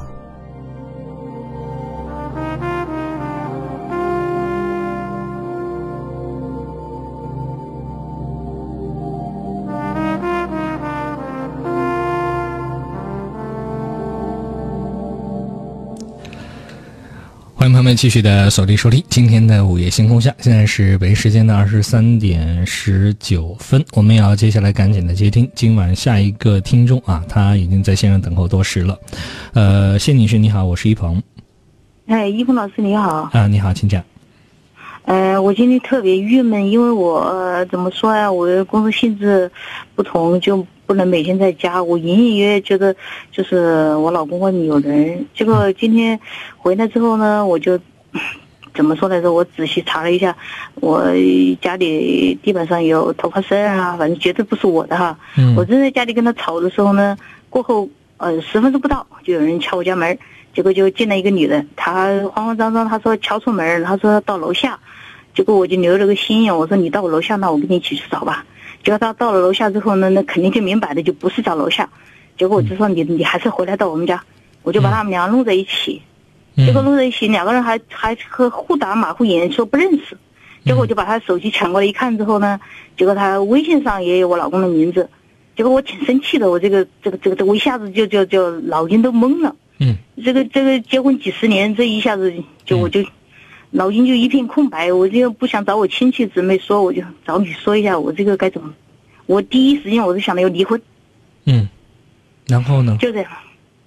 哎，然后我老公啥也没解释，他就说：“哎呀，男女微信聊天，呃，这个算不了什么。”结果我都说微信聊天我也有啊，我网友从来不见面，这是我的底线。但还有一个从来没有说把人家网友带到家，这个是我最不能容忍的，我就是这样子。其实他说什么不是最重要的，最关键是现在你想要什么？除了离婚以外，你还有什么想法吗？气愤，我气愤，我气得要死，我就你是不是有一种被骗了，然后上当的感觉？对对对对对然后呢，你明明抓住了他们的所有的证据，他非还不承认。如果你老公承认了，说是我做错了，我今后再也不了，那么你会原谅他吗？也许我会有原谅。嗯，结果我为什么当时我挺气愤，嗯，毕竟这么多年还是有感情嘛。那么你怎么能够保证说他说错了之后，他就真的能够杜绝下一次再也不会发生这样的事情呢？或者说，你怎么能够心里面消除这一次你所遭遇到的这一切，你亲眼目睹的这所有一切？你如何来平复这样的一番情绪和你眼见为实这所有一切的事实呢？哎，我这我现在真的是脑筋都是混乱的，我从来没想到，我就说。我们是从同甘共苦一起走过来的，以前是纯什么都没有，现在还是有房有车，生活还是过得可以哈。嗯，我就想到这这些事情，从来是做梦都没想到会发生我身上。我现在是虽然说没把他们，嗯，怎怎么说呀？就就就就呃拿着证据来的，就就把他们坐在床上，这个这个一说，但是给人感觉就是他们绝对还是不清楚。嗯结果那女的也是，呃，言语也是闪闪烁烁，说不清楚。我都后来我挺冷静的，我说这样吧，你手机就放在这，你你你你要你老公来拿吧。嗯结果她也很害怕，年纪看起来比我小多了。结果我就说你肯定有老公也有家，我说你让你老公来拿吧。结果她也不好意思，还说说了说了一堆的话。嗯，哎，结果我都想了，哎，算了算了算了，这个这个事情嗯不闹大为好，因为毕竟人家老公要是找上门来，给我们家肯定也是有影响。结果当时我气的，我跟你说，我后面要跳楼的心我都有，嗯，挺气愤的。其实，呃，今天你打进这个电话，那接下来刚刚跟我说了这么多，你心里面好受些了吗？呃，个可可能吧，因为毕竟这些事肯定是家丑，我就是是我亲戚朋友说去，觉得觉得有点丢脸，我都跟你说，你心里也舒服多了啊。呃，那么舒服多了之后，接下来我们就冷静的来聊聊这个事情哈。首先，你们我我我我我跟你说，我就是这个人比较急性，我就说我老公他犯的错，我不说不能，不是说不可以，完全不可以原谅，都是我都觉得你你欺骗我，这个肯定是不对哈。好，那我们现在就冷静的来分析一下啊，你心情好多了。那么既然心情好多情况下，我们就要恢复理智哈。呃，其实首先我要问，就是你们结婚有多少年了？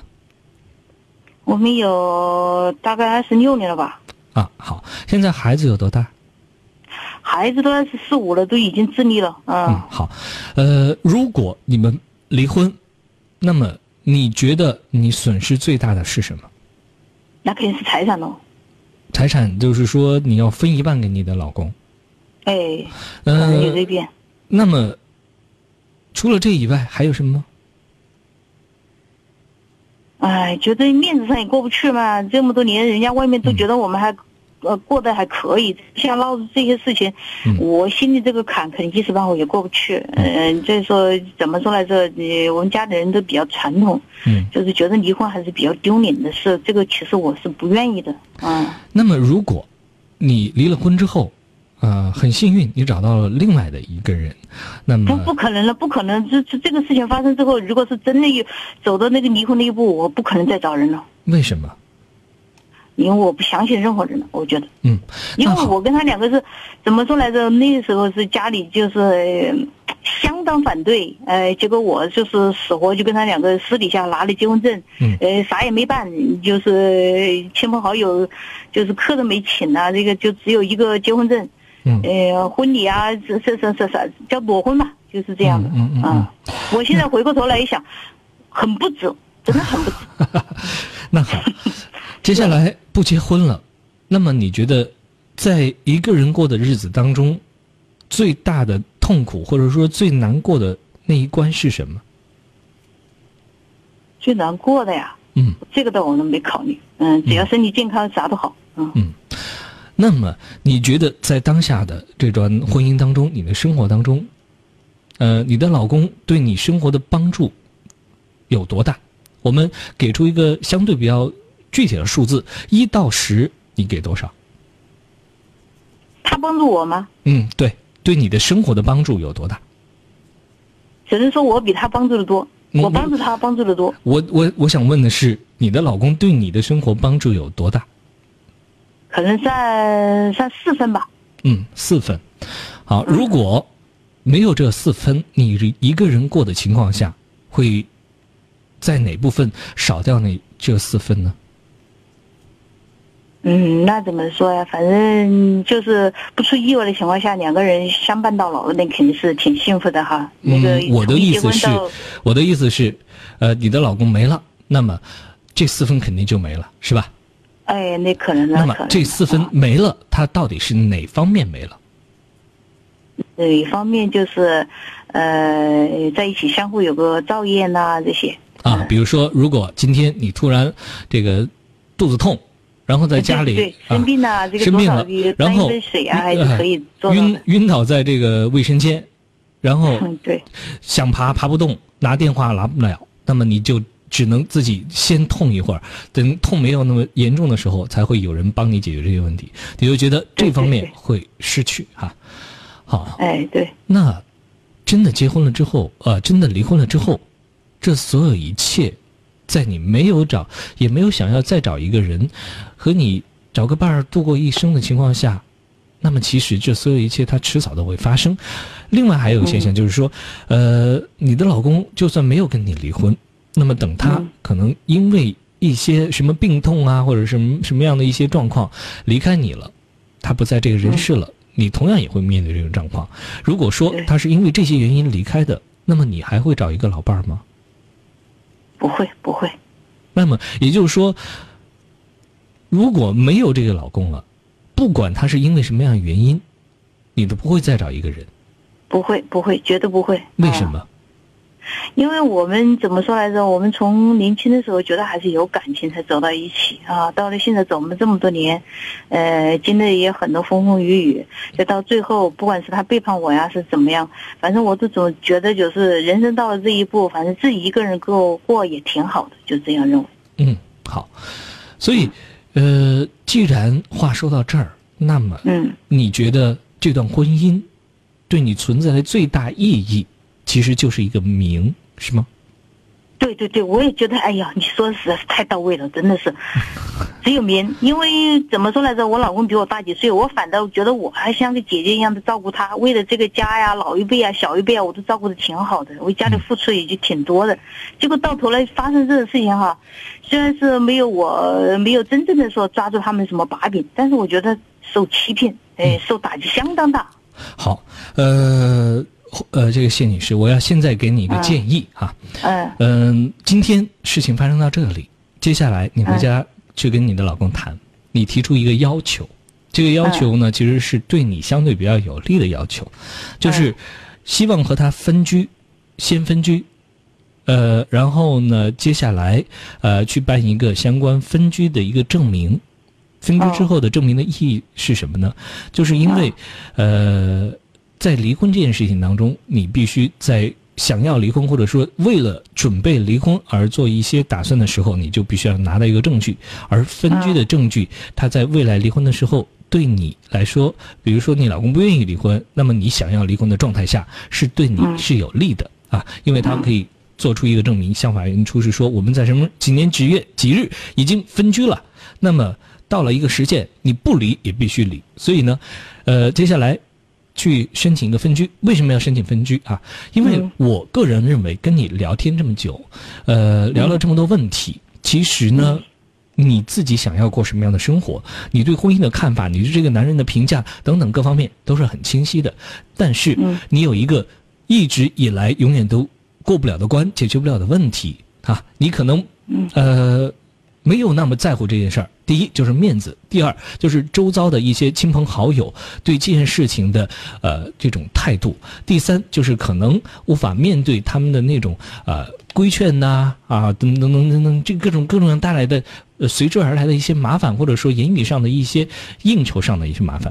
那么在这种情况下，你这些事情还没有想好如何去解决的时候，我给你建议就是先分居。第一，分居的好处让你看清楚，在。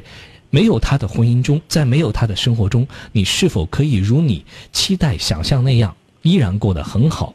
那四分可能根本就不用扣，你也可以解决这所有的问题，或者说那四分根本就没有这么高，顶多影响到一分两分啊。然后我们可以尝试，如果尝试之后你你发现说不行，这个男人在我生活当中挺重要的，那么我们还有缓和和回旋的余地。同时，你也给你的老公一个让他自己去思考他对于这段婚姻的想法，对于他未来生活的走向，他的打算和安排。呃，我们不强求必须要他留在这段婚姻当中，你必须要给我说一个保证啊！我相信你不是这样个性的人，所以呢，在接下来就让他先自由那么一段时间，还他自由，还他一个单身汉的那种状态。虽然说名义上你们还是夫妻，但是给他一个状态，看他是否能够在已经成为了单身汉的事实的状态下，能够把持得住，能够依然有这个定性，能够稳住他心中的一些想法欲念，不再去。不再想要婚姻当中做一个改变，他如果真是你真实这段婚姻的话，我相信作为一个成年人，他应该是可以做到的。因为四十多岁快五十岁的人了，那么他他自己应该拥有这个自控能力啊，这是一个成熟男人必须要拥有的能力。如果说他在这件事情当中他把持不住，依然和那个女人，甚至说跟其他女人有其他的一些暧昧或者是怎样，那么其实到到了时候。该离就离，很多事情就清晰了。所以接下来呢，先谈谈分居的情事情，不要把自己先，呃，就是关于离婚这件事情一下子提到台面上，然后直接走入到法律的程序，直接进行财产的分割。我觉得先看看吧，看看彼此是否能够在分开的状态下还能够冷静的面对这么多年这段感情、这段婚姻以及这个家，好吗？好好，行行行行，好，好，嗯，好好，那就先这样啊。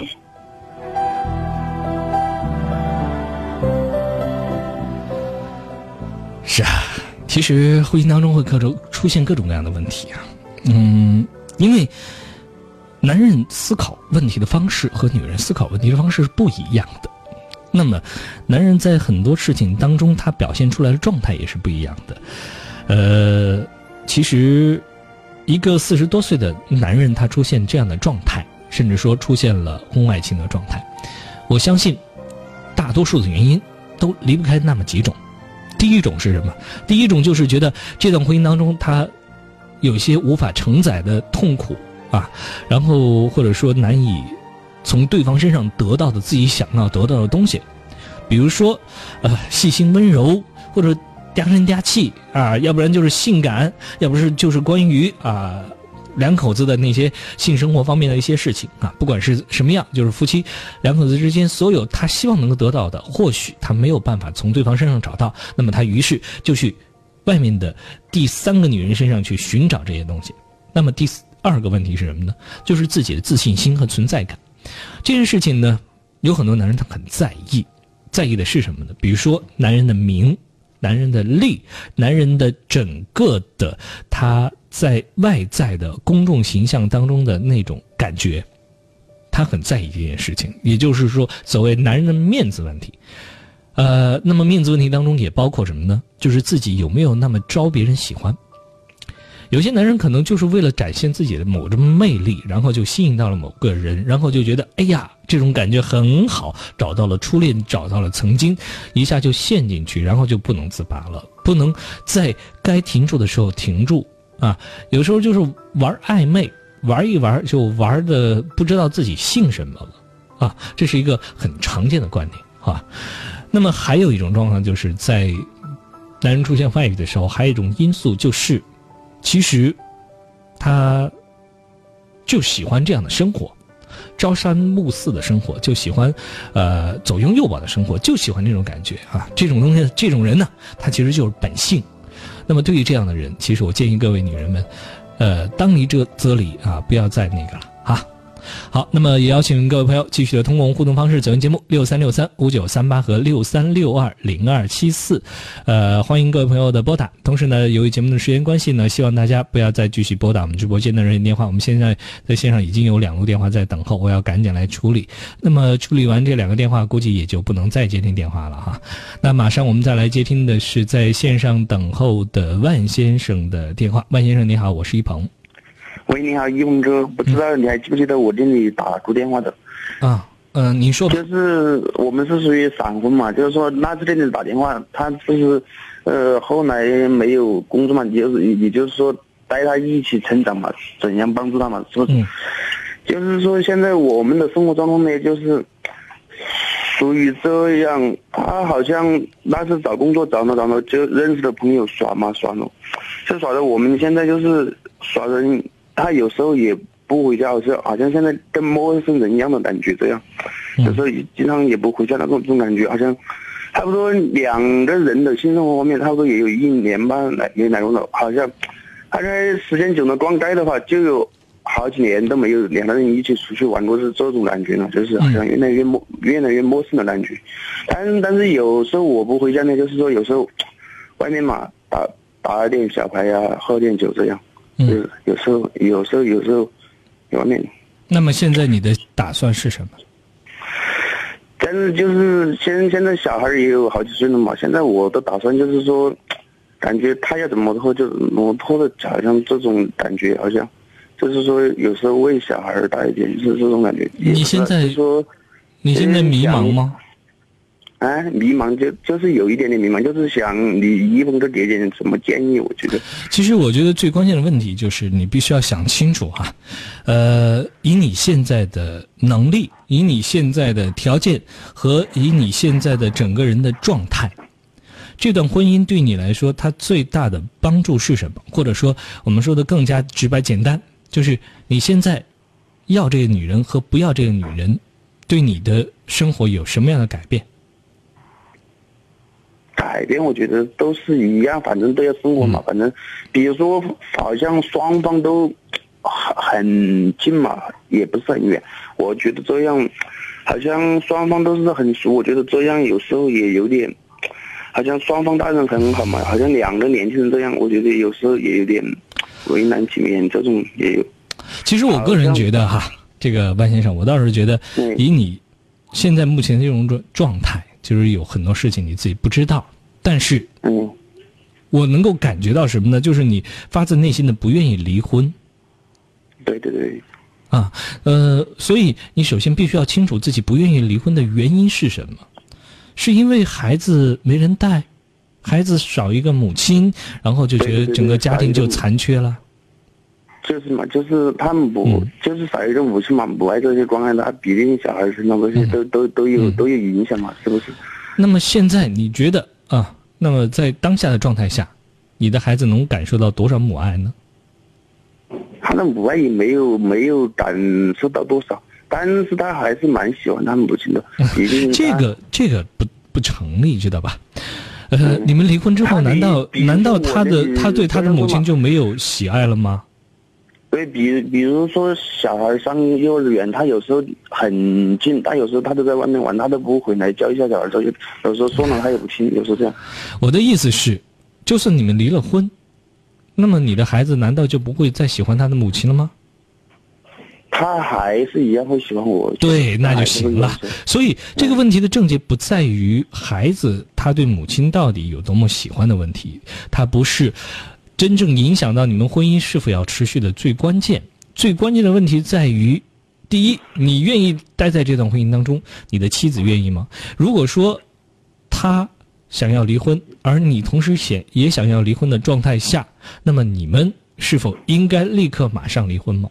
其实你想要问的问题就是我这个，你现在分不清楚自己到底应该还是不应该留在这段婚姻当中。而我个人的建议说，就是有很多事情你必须要看清楚一个点。这个点是什么呢？就是这个女人，她对你的生活有什么样的影响？是你的生活，不仅仅就是孩子的生活。我们不能够简单的就把我们的生活与孩子的生活画上等号。孩子的生活他还小，他有他自己的生活，他有他自己的未来。他长到二十多岁，他会有自己的家庭。而现在我们想的问题，不要把孩子的成分拿入太多。你为什么要娶老婆？你娶老婆的目的是为了你的幸福，是吧？你娶老婆的目的不不是为了孩子的幸福，不是为了下一代的幸福，所以呢，我们没必要去谈太多孩子的幸福。而你现在多大？三十岁有吗？三十一了，马好，三十一岁。那么我们就算你七十岁，驾鹤西去啊，假如七十七十岁，那么接下来你还有多少年？还是三十多年？那么接下来你准备继续用这样的方式和这个女人相处吗？扯不清楚。然后也不扯断，然后继续在一起，然后又怎么又怎么怎么样，扯来扯去有什么意义呢？你觉得对你的孩子来说有什么意义呢？一鹏哥，我给你说一下，还有这样一点关系，好像就是我也给他说过，他好像就是说，好像我怎么就这么出去啊？多少好像就是要呃多补偿一点嘛，这样就是说我补偿一点，他就是说这个意思，我觉就是说，其实我们我们打工的也没什么钱嘛，就是说生活嘛，就是说最一开始每每一个月的工资给他，他没有上班嘛，给他给给他点了，他也用完了，最后他还在上班，每一个月给他抵了钱，他也用完了，最后做什么事他都没有钱，就是这样。我说我说你要补什么？我我说我也给你点的钱，原来你没有上班那你点的钱，最后你上班了我给你点的钱你还还是用完了。我说我哪里有钱这样给？他好还是我觉得这些说说多了都没有意义，为什么呢？因为这是一个人的生活方式和他生活追求的问题啊。他有多少钱花光了，然后嗯他这就是他想要过的生活，他心中有很多的想要拥有的东西没有拥有，他当然就要花钱去买了。他当然拥有了钱多了，他当然就会买更多，这是很正常的。这些东西呢是一个人的追求，这就是他的生活方式。你不认同也好，那你跟他离婚呢？那为什么你不离呢？他好像因为你想要改变他，你想要把他变成你想要的样子。你觉得他这些所有东西都是不好的，但是我觉得也没什么，他能够没什么用用了就用了，换了就换了，可以再挣嘛，这个也没什么嘛。是最关键的问题是这样的，你必须要清楚一点。最关键的问题你必须要听我说完，你要清楚一点是什么？你要娶一个人，你就要认同他的生活方式。你不认同他的生活方式，你不认同他的这所有的一些观念，那么你们自然就会产生矛盾。要么你妥协，要么他妥协。如果说他不愿意妥协，那么你们就只有分开。对嘛，上一次你也跟我说了嘛，就是说帮助他成成长嘛，这个我也听你说过了，这样建议很好嘛。就是说现在我一动，他现在两个人就像很陌生人一样的这种感觉，我觉得持续了一年左右了，我觉得，嗯，真的有时候好像再持续下去，好像这说明什么问题呢？就说明其实你们心越越来越远了。在你想要和他继续前进的时候，发现说其实你们根本就不是一路人，你根本就不是一个世界的人。那么你今天在跟我探讨说，我想要把另外一个世界人的拉过来，这种感觉是什么？你给我提的要求和难题是什么？就是说我有一位朋友因为车祸离世，你能够把我把他从阴间给我带回来吗？你觉得我有这个能力吗？把两个人原本不是一个世界的人撮合在一起？你觉得呢？不是的，还有一个一峰哥，我觉得如果说离的话，哪一种方法比较好一点？没有什么好的方法，对孩子来说，他都是一样的，对你来说也是一样的。唯一能够解决的方法就是好好谈，大家坐下来好好谈，谈清楚怎么样。为了孩子减少一些不必要的痛苦和麻烦，不要让孩子见到你们两个人那种撕破脸皮的争吵，这才是对孩子最好的。我觉得不是假装，不是刻意的，必须要假装我们依然还分开。但是呢，我们不要在孩子面前表露出我们对对方的那种敌意，让孩子感觉说父母彼此是仇恨的，然后孩子会因为你们的那种争吵和仇恨，最终他会想到说，是不是因为我的原因？会不会是因为我的怎么怎么样？他会自责，最终对他的成长带来阴影。正所谓，所有离婚家庭会对孩子带来的影响最大的是什么呢？就是因为很多孩子认为说，我即将要失去一个完整的家，没有人爱我了，这是一个很大的影响。所以第二个问题就是说，他会把自己就是父母之间发生的所有的这些矛盾和问题，承担到自己身上来，认为说，这所有一切都是我的错。我们做父母，如果说你们只有离婚的状态下，那么就必须要避免这两种情况的出现对孩子的影响。那么其他的事情，你们该怎么办就怎么办，明白吗？明白。好，好，那就先这样。好，呃，我们还来接听最后一位朋友的电话，赵先生的电话在线上的。呃，赵先生你好，我是一鹏。哎，你好，一鹏是。嗯，请讲。那个，我都想问一下，那个我跟我老婆还结婚了有八年了。嗯。八年了娃儿呢，也有八岁了。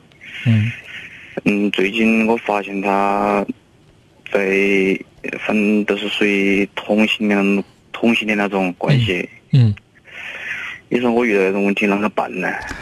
呃，其实你的状态跟刚刚那位万先生状态是很类似的啊，就是，嗯、你如果发现了这种状这种事情，你根本就没有任何可以回避的方式或方法，只有一个方法，直接问，问清楚他。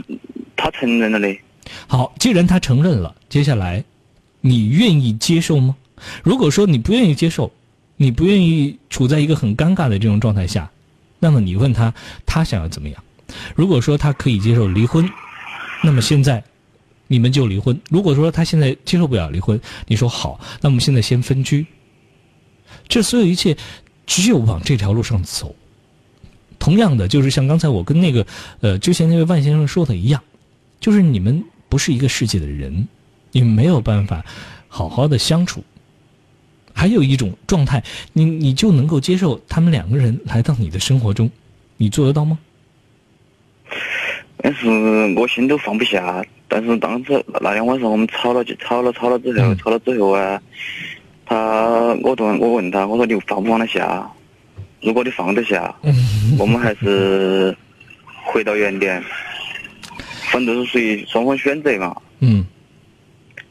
那么你跟他发生发现他是同性恋这件事情到现在为止，你有没有了解过关于同性恋的相关的知识呢？嗯，我搜百度查了一下。嗯，你觉得能回到回去的可能性，或者说回到当初，呃，他没有发现自己是同性恋的时候，他呃，甚至说假装自己不是同性恋的时候那种状态，你觉得可能性有多大呢？因为他那个我结婚之前，他来问他跟我说的，结婚之前他都有那方面的爱好。嗯。但是我结了婚只有八都有八年了，娃儿都有八岁了。嗯。他现在才告诉我，我心都难以接受的问题。你难以接受是什么？就是觉得他骗了你，嗯，也是也有方面嘛。你是觉得自己是受害者。那么你觉得？那么你问过你妻子这个问题吗？你为什么要伤害我？你问过他吗？我问过他的，他没回答我。啊，所以有很多事情他没回答你，说明一件事，就是他迫不得已，并不情愿，甚至有一种现象，就是因为在当下的中国的环境当中，同性恋这件事他是不被大众认可和大众接受的，他背负的心理压力很大，所以，呃，你遇到这件事情呢，我也，就算你现在很痛苦，我也希望你站在他的角度理解他的痛苦，他的难处。我们现在想一想，如果同性恋这个角色换成了你，那么你的妻子发现了你是同性恋，然后你现在想要分，但是又迫于社会的压力，你不敢分的状态下，你会怎么样纠结？怎么样痛苦？回家痛苦，离开家更痛苦，走在人群中间，又怕别人对你有任何的闲言碎语的时候，你觉得他的痛苦何在呢？他的痛苦是怎样的痛苦呢？所以，我觉得，在当下这种环境下，而且你今年多大了？嗯，三十二。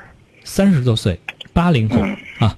作为一个八零后，我想有很多事情应该是可以理解，啊，所以我给你的建议是什么？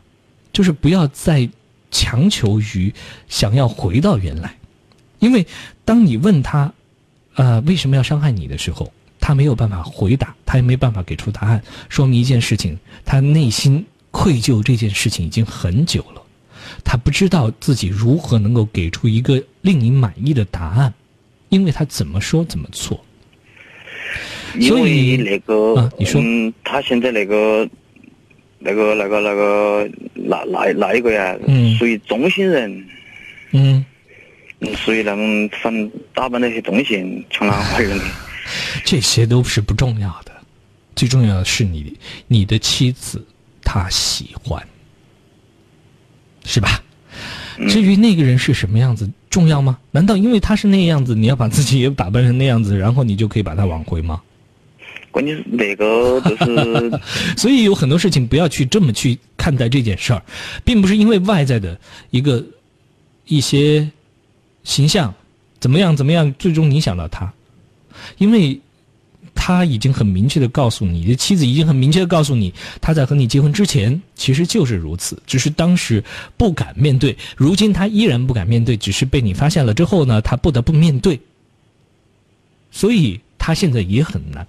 我不管你现在有多难，也要站在他的角度理解他。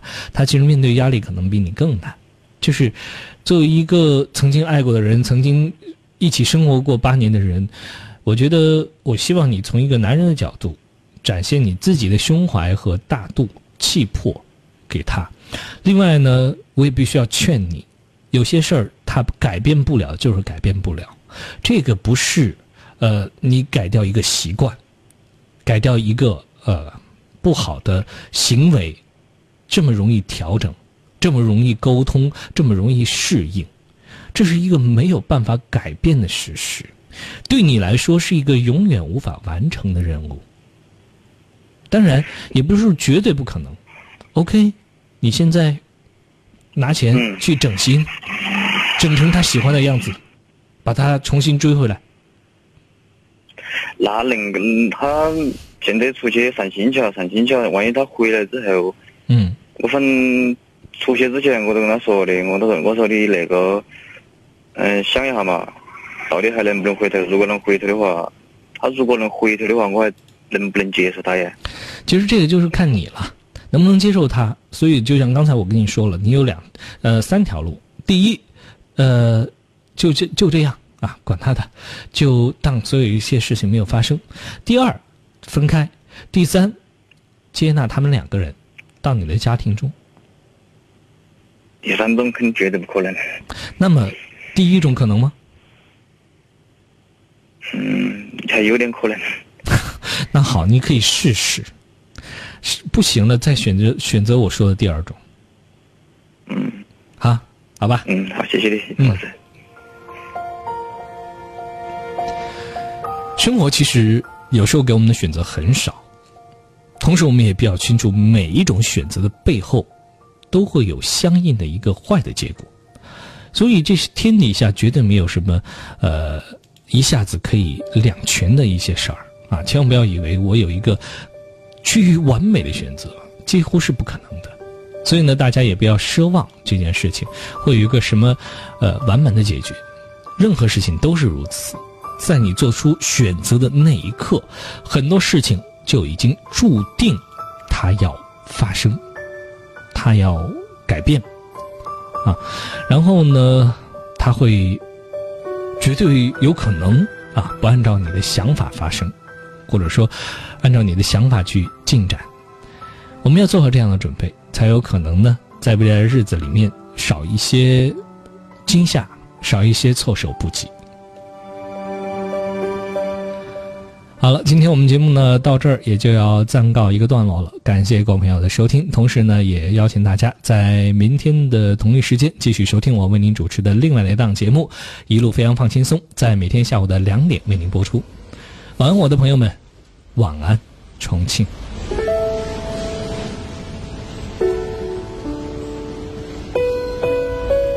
我在重庆，穿越星空，跟你说晚安。晚安。